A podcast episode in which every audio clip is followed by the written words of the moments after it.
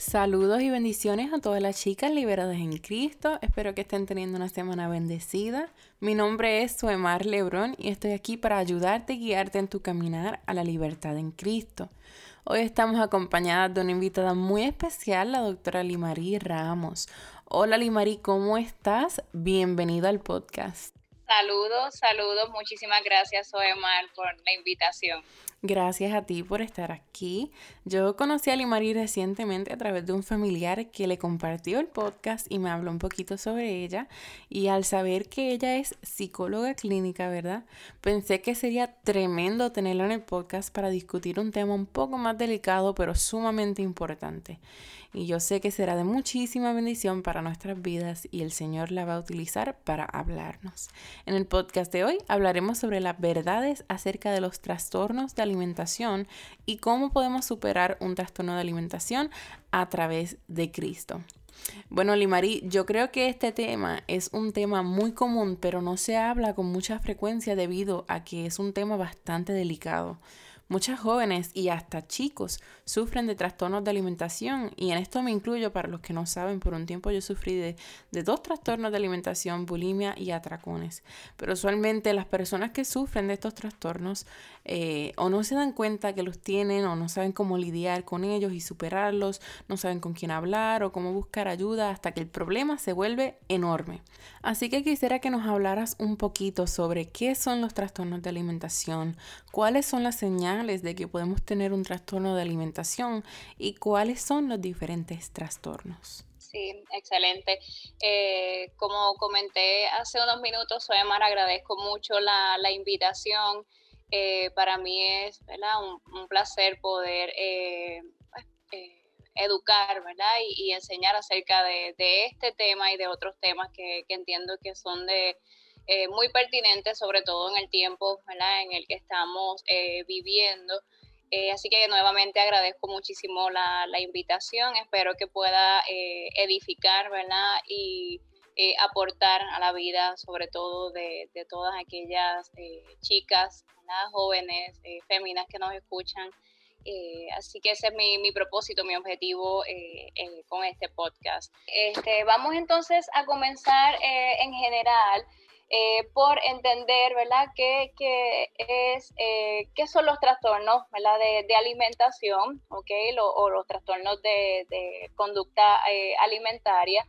Y dice por acá, según la Organización Mundial de la Salud, que consiste en graves alteraciones en las conductas relacionadas con la alimentación y el control de peso. O sea, tanto la ingesta, ¿verdad? la alimentación y el control del peso que están eh, asociados ¿verdad? a consecuencias tanto psicológicas como, físicas y sociales. Así que aquí tenemos un trastorno que tiene implicaciones tanto a nivel psicológico, a nivel físico, cambios físicos y a nivel social.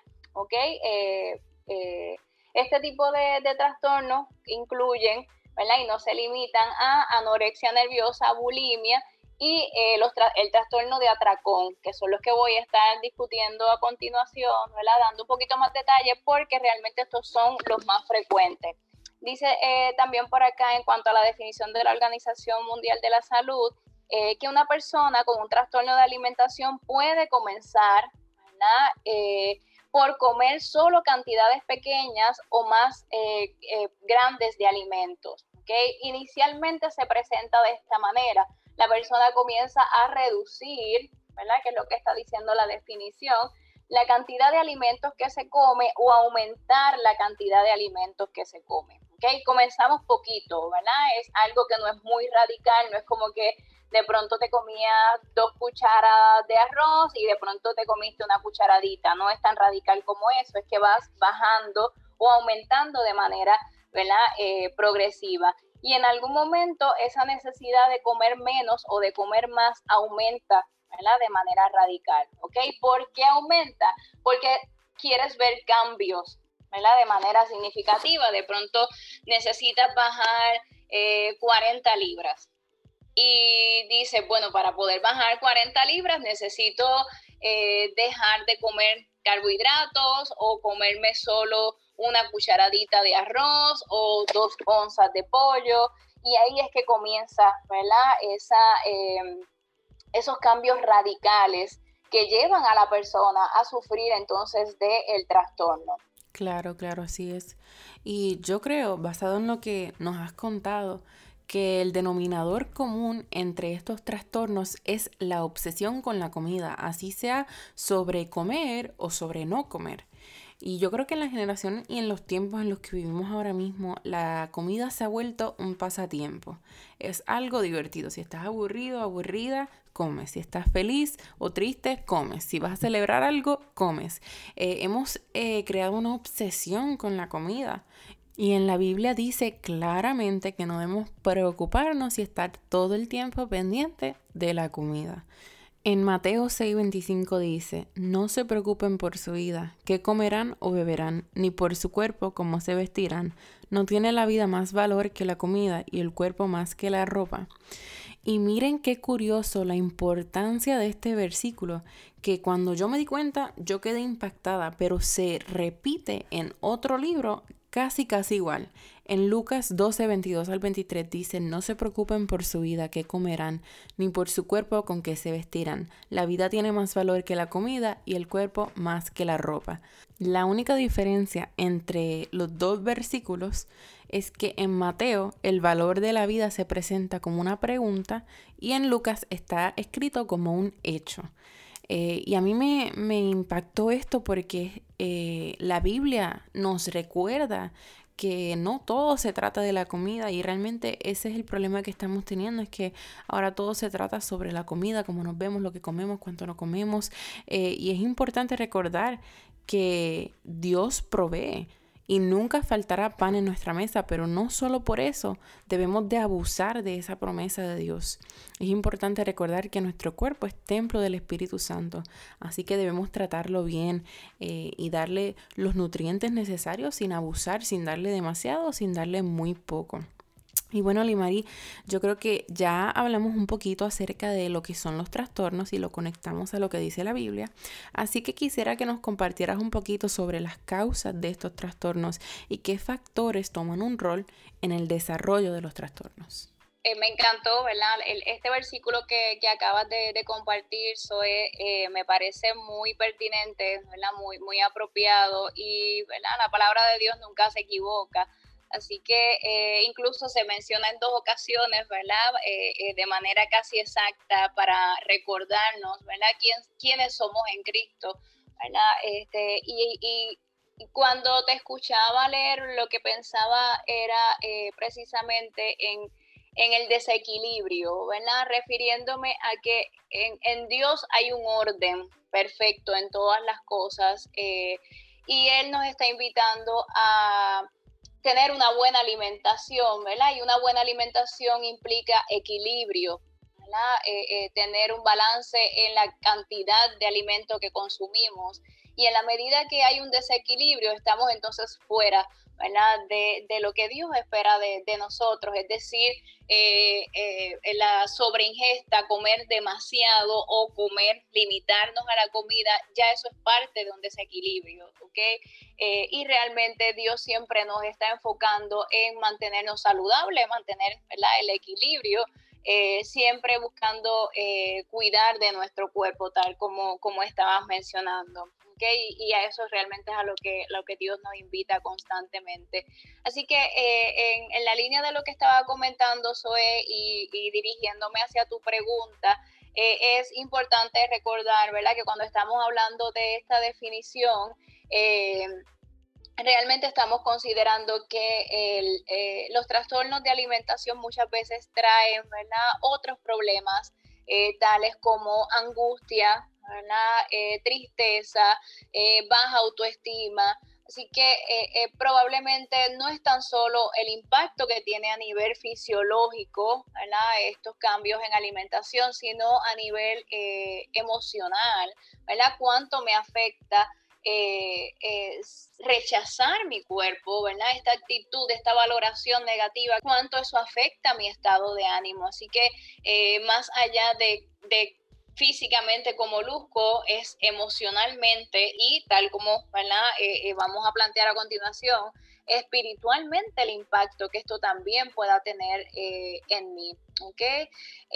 así que quisiera entonces que podamos comenzar a hablar de lleno acerca de eh, el origen, ¿verdad? O las causas de este tipo de trastorno y, de forma general, ¿verdad? Es importante que entendamos que casi todos los trastornos mentales eh, tienen eh, distintos orígenes. No podemos determinar que sea específicamente se debe a X o, o Y, ¿verdad? Sino que hay distintos factores que pueden, que influyen, ¿verdad? Como por ejemplo el factor genético. Este factor es sumamente importante eh, porque, por ejemplo, existe una, una, predisposición genética, una carga genética, es decir, supongamos que eh, eh, mis padres, ambos padres, sufren de ansiedad. Pues como hija yo tengo una predisposición mayor por herencia, ¿verdad? por el aspecto genético a sufrir de ansiedad no, no quiere decir que la voy a sufrir, no es determinante, pero sí hay una predisposición. Así que, ¿qué quiero decir con esto? Si miramos un poquito hacia atrás, ¿verdad? Y lo que pretendo con esta información es que ustedes puedan evaluar su vida, ¿verdad? Su contexto, eh, su realidad y, y, que puedan discernir, ¿verdad? Este, cuáles son aquellas causas, ¿verdad? O aquellos factores que pudieran estar eh, eh, influenciando en que yo sufra, ¿verdad? De este tipo de trastornos, si es que lo estoy, estoy padeciendo. Así que miro un poco hacia atrás a mis padres, el factor genético, y me pregunto, eh, mamá o papá tienen algún problema de alimentación, comen excesivamente, no se alimentan bien, son padres muy restrictivos, eh, sufren de ansiedad, porque también está relacionado con, con, la ansiedad.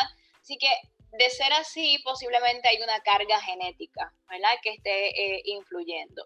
También existe como causa eh, u origen el aspecto biológico, ¿verdad? Entiéndase en el aspecto biológico algún tipo de anomalía, ¿verdad? A nivel neuronal, por ejemplo.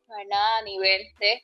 Nuestra, nuestro cerebro, que pudiera estar ocasionando eh, este tipo de, trastorno, ¿verdad? Entiéndase también, y esto incluye a nivel fisiológico, algún medicamento que estemos tomando, eh, algún tratamiento, ¿verdad? Que estemos llevando, eh, algún consumo. De, de, sustancias que pudieran estar haciendo algún cambio en la biología de, nuestro cuerpo.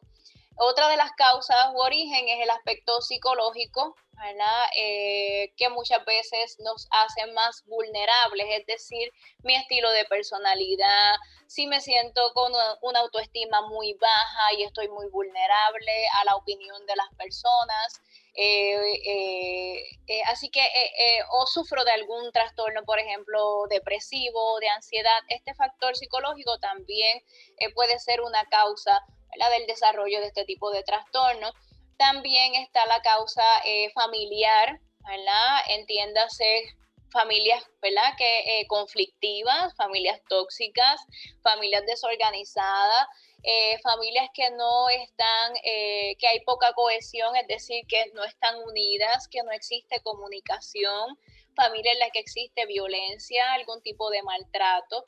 Eh, o algún tipo de trastorno, ¿verdad? O cambios en la alimentación a nivel del entorno familiar puede ser una causa eh, eh, que estas dinámicas puedan llevar a la persona a desarrollar un trastorno de, alimentario. Y esta, también, y este para mí es de los más importantes, es, el sociocultural, que es todo aquello que hemos estado mencionando acerca de cómo socialmente se define lo que es la belleza. ¿Ok? Eh, ¿Qué entiendo yo por belleza? ¿Cómo lo define la sociedad? Eh, ¿Qué es bonito? ¿Qué no lo es? ¿Qué es una estatura perfecta? ¿Qué es un peso perfecto? ¿Qué es un cabello perfecto? ¿verdad? Eh, y la realidad es que quien define eso es la sociedad, ¿verdad? pero la realidad del caso es que no siempre vamos a estar acorde con lo que la sociedad establece. Por más que probablemente eh, una persona quiera estar acorde con lo que la sociedad espera, no somos perfectos, Y, no siempre vamos a encajar con lo que la sociedad eh, eh, establece como normal o perfecto. Y en esa batalla, en ese proceso de querer alcanzar esa perfección a nivel social, es que nos perdemos a nosotros mismos porque estamos en ese proceso de complacer a otros mientras estamos muchas veces eh, eh, lacerando, ¿verdad? Dañando no tan solo nuestro cuerpo, sino nuestro espíritu y nuestras emociones, ¿verdad? del mismo modo, ¿ok? Eh, eh, por querer responder a, esa deseabilidad social, a lo que socialmente se espera de nosotros. Así que estas son algunas de, de las causas. Mencionamos el factor genético, el factor biológico, el psicológico, familiar y social. Sí, me encanta eso que hablaste del factor social, porque yo creo que en parte eh, muchas veces eso nos afecta muchísimo y, tiene un rol enorme en el desarrollo de, de los trastornos de alimentación. Y yo creo que la mejor manera para batallar ese factor y los demás también es aprender a vernos como Dios nos ve. Debemos recordar que somos su creación y que Él nos hizo una obra maravillosa. En Cantares 4.7 dice, Toda tú eres hermosa, amada mía, y no hay defecto en ti. Nosotros no tenemos defecto delante de los ojos del Señor. Él, nos hizo una obra maravillosa. Y creo que en parte muchas personas caen en estos, en estos trastornos tratando de cumplir con un estándar de apariencias. Las redes sociales y el mundo han creado un estándar falso sobre lo que es la belleza, pero la verdadera belleza de la mujer se encuentra en su corazón y en su relación con el Señor. Proverbios 31:30 dice, engañoso es el encanto y pasajera la belleza. La mujer que teme al Señor es digna de alabanza. Esto lo que nos dice es que si le tememos al Señor, somos dignas de alabanza. Qué cosa tan hermosa que Dios mira nuestro corazón. Sí, físicamente podemos ser bonitas y, y eso está súper porque eres, eres hermosa delante de los ojos del Señor. Él te creó bella y preciosa pero Dios la enamora a tu corazón. No te preocupes por lo que están diciendo los demás o, lo que la gente dice que debes hacer, que debes de verte de tal manera. No, no, no. Eh, tú preocúpate por complacer al Señor y ya con un corazón puro y un corazón limpio lo has hecho. Así que bueno, Limari, yo creo que la pregunta más importante de, que, yo te puedo hacer en este, en este episodio es la siguiente. En, en tu opinión, ¿Cuáles son los pasos para ser libre de esas cadenas que nos ponen los trastornos de alimentación? ¿Y cómo realmente uno puede superar un trastorno de alimentación? Esa es muy, muy buena pregunta, Zoe. Eh, porque la realidad es que una vez identificado, ¿verdad? Ya hemos, eh, eh, si lo ponemos en contexto y en efecto decimos, ok, entiendo que tengo un trastorno eh, alimentario, así que ¿qué puedo hacer ahora? ¿verdad? Eh, existen ciertas eh, recomendaciones, ¿verdad? principalmente este, este, estos trastornos deben ser vistos de manera holística e integrativa y me explico, ¿verdad?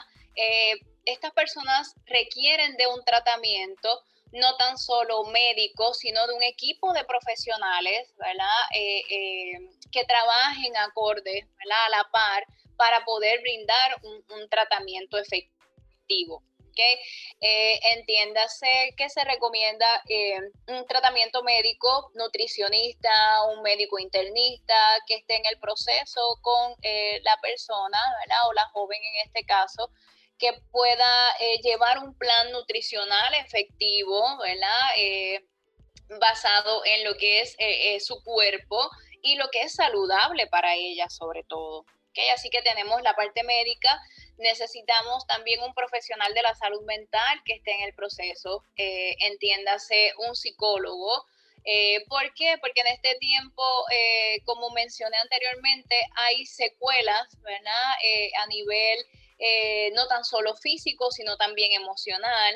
Una mujer que no se siente bien con su cuerpo, ¿verdad? que se rechaza a sí misma, tiene una baja autoestima, es una mujer que se siente triste, eh, su autovalía es muy pobre, así que con esos temas precisamente hay que trabajar en psicoterapia eh, para que esa mujer pueda renovar fuerzas a nivel emocional, que entienda quién es, ¿verdad? Que se acepte y se ame a sí misma, eh, que pueda eh, también entender que tiene, tiene defectos, pero esos defectos los puede utilizar, ¿verdad? Para, para madurar, para crecer, eh, pero eso es un proceso que se debe llevar en, psicoterapia. Eh, si simplemente nos enfocamos en la parte física, ¿verdad? Eh, fisiológica, de ir al médico, un nutricionista y nos olvidamos de la parte emocional, nos estamos quedando a medias, porque nuevamente aquí hay secuelas emocionales en el proceso. Así que requerimos de la parte médica, de la parte psicológica. Hay ocasiones en las que también eh, es necesario integrar a un eh, psiquiatra, ¿ok? Eh, ¿Por qué? Porque puede llegar muchas veces a un punto este tipo de trastorno que ya requiera de psicofármacos, es decir, necesitamos medicamentos que puedan ayudar a, esta chica a que sus niveles eh, de neurotransmisores puedan estar equilibrados nuevamente, porque lamentablemente el trastorno ha llevado a que haya un desequilibrio en todos los niveles, incluso ¿verdad? a nivel neuronal. Así que muchas veces necesitamos medicamentos. Eh, para eh, tratar ansiedad, depresión, problemas para dormir, que pueden ser parte de los síntomas de estos trastornos, insomnio, ¿verdad? Eh, y los síntomas muchas veces deben ser tratados con psicofármacos. Eh, con eh, medicamentos prescritos por el psiquiatra. Así que ese es otro de, de los profesionales integrados. Y obviamente no quiero dejar a un lado factores importantes como la familia. En este tipo de tratamientos, como ya mencioné anteriormente, la familia es esencial. Esta joven tiene eh, padres, tiene familiares, tiene personas a su alrededor que las debemos utilizar como recursos o fuentes de apoyo. Esto es sumamente importante. Yo necesito que mamá, papá o encargados o hermanos, familiares se involucren en el proceso para que puedan ser de apoyo para esa joven, Que está, eh, que quiere hacer cambios, que necesita que le digan, comiste ya, te alimentaste eh, como te recomendó la nutricionista, eh, recuerda que estamos para ti en el proceso, que te amamos, que te aceptamos, que eres hermosa, que te aceptamos tal cual eres. Necesitamos que esas personas estén ahí para brindarle apoyo. Pero obviamente tienen que ser personas que estén equilibradas y saludables porque no queremos posiblemente una mamá que de pronto en el proceso le diga, es que todavía te ves gorda, es que no, no luces bien, ¿verdad? Así que en esos casos, si mamá va en esa dirección, no puede ser de apoyo en ese momento para ella.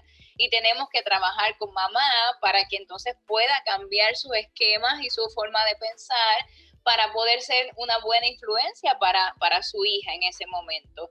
Y, esto puede ocurrir con mucha frecuencia, nuevamente, porque ese entorno familiar es donde primero, ¿verdad? E, esa, esa niña se va desarrollando y va desarrollando su estima, ¿verdad? Y su personalidad. Así que eso es bien importante trabajarlo. Y no menos importante, eso es, el componente espiritual. Hablamos de la parte física, eh, eh, psicológica y emocional. Eh, Hablamos de psiquiatra, hablamos de la parte social y familiar y la parte espiritual es esencial en este proceso. Es sumamente esencial eh, porque la realidad del caso es que esta no es, nuestra base. ¿okay?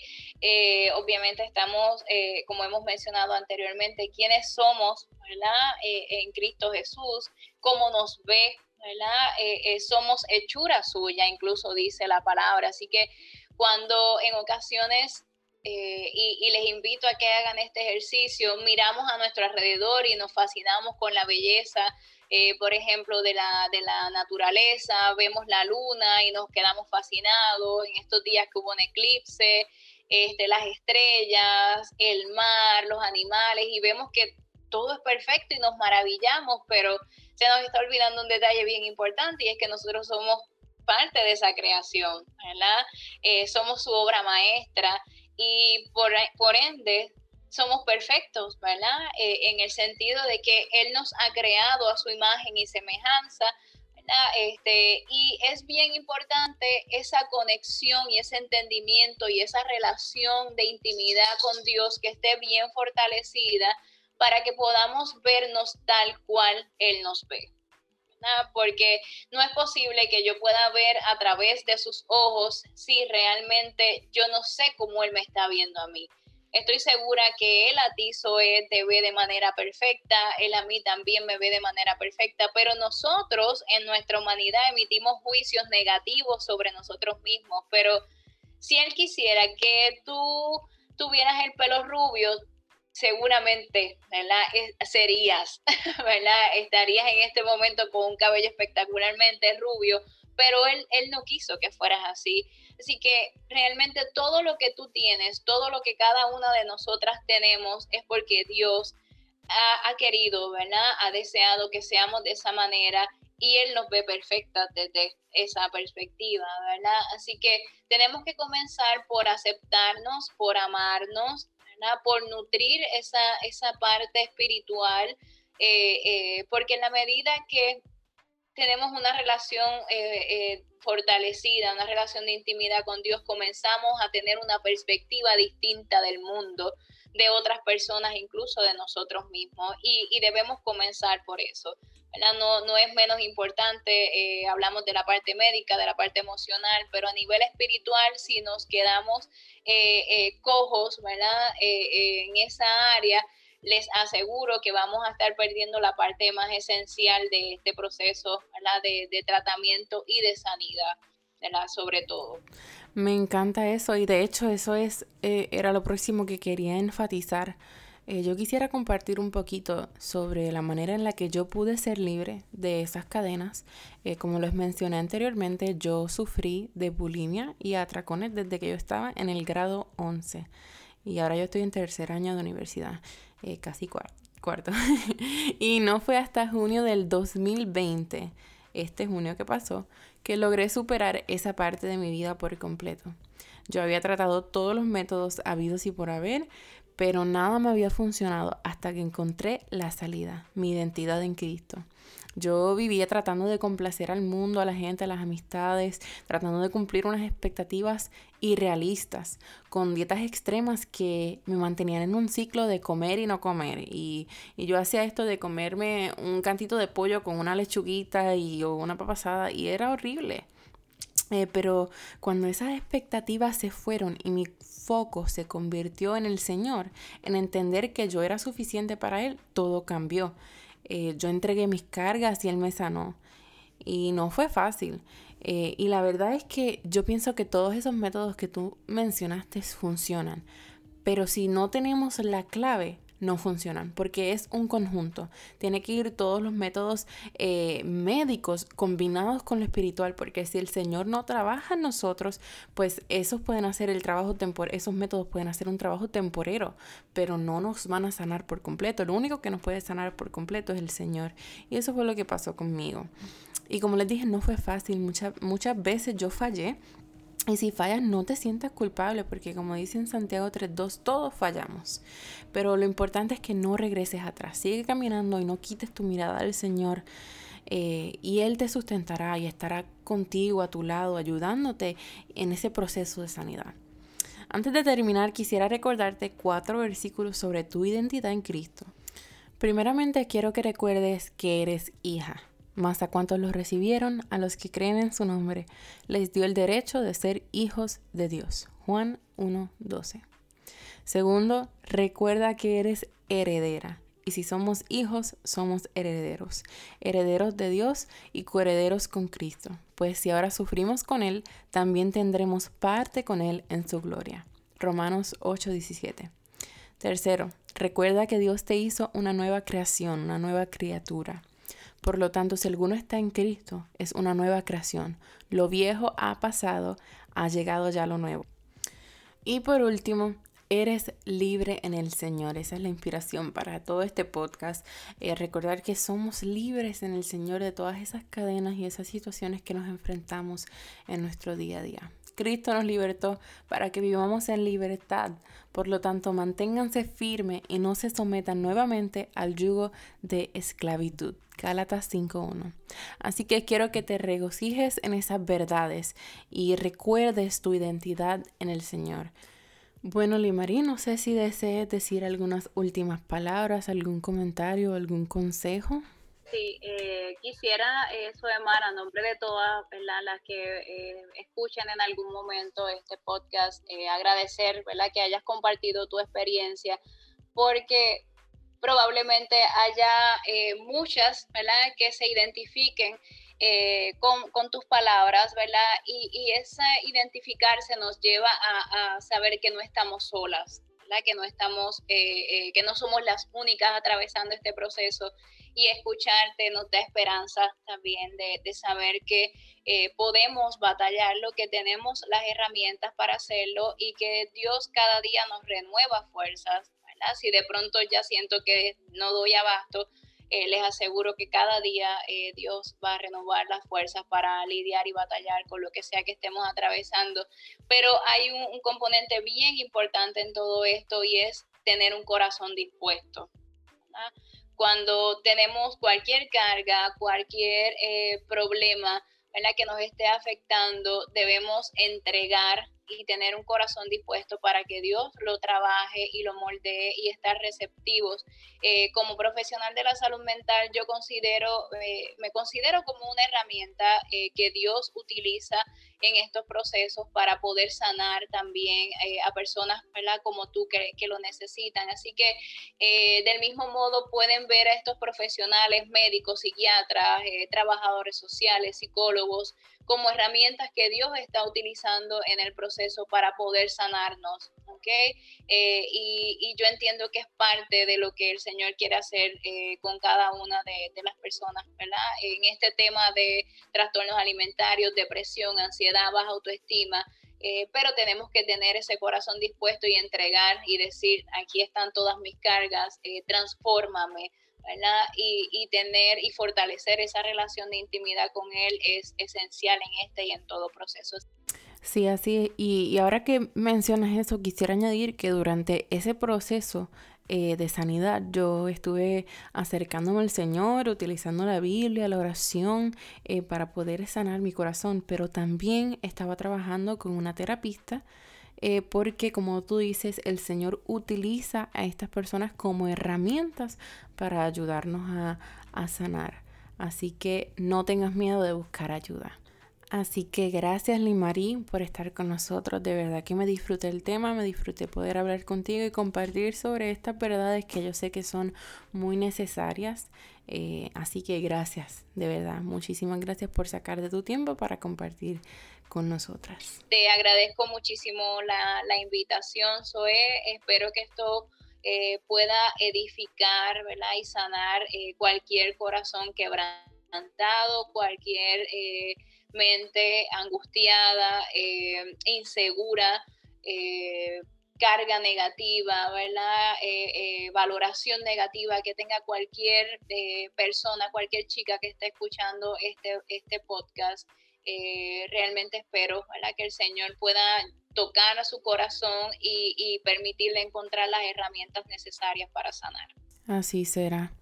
Esta semana tu tarea es simplemente recordar tu identidad en Cristo Escribe todas las razones o las cualidades que te dan esa identidad y acompáñalas con versículos bíblicos como lo hice anteriormente.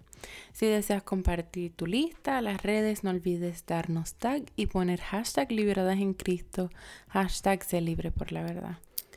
Y bueno, chicas, hemos llegado al final del podcast de hoy. Gracias por estar aquí con nosotras. Espero que haya sido de muchísima bendición para sus vidas. Gracias a Limarí nuevamente por acompañarnos. Las espero a toditas el próximo miércoles con el próximo podcast donde estaremos hablando sobre la pureza sexual. Así que que tengan una semana súper bendecida y recuerden que somos liberadas en Cristo. Dios les bendiga.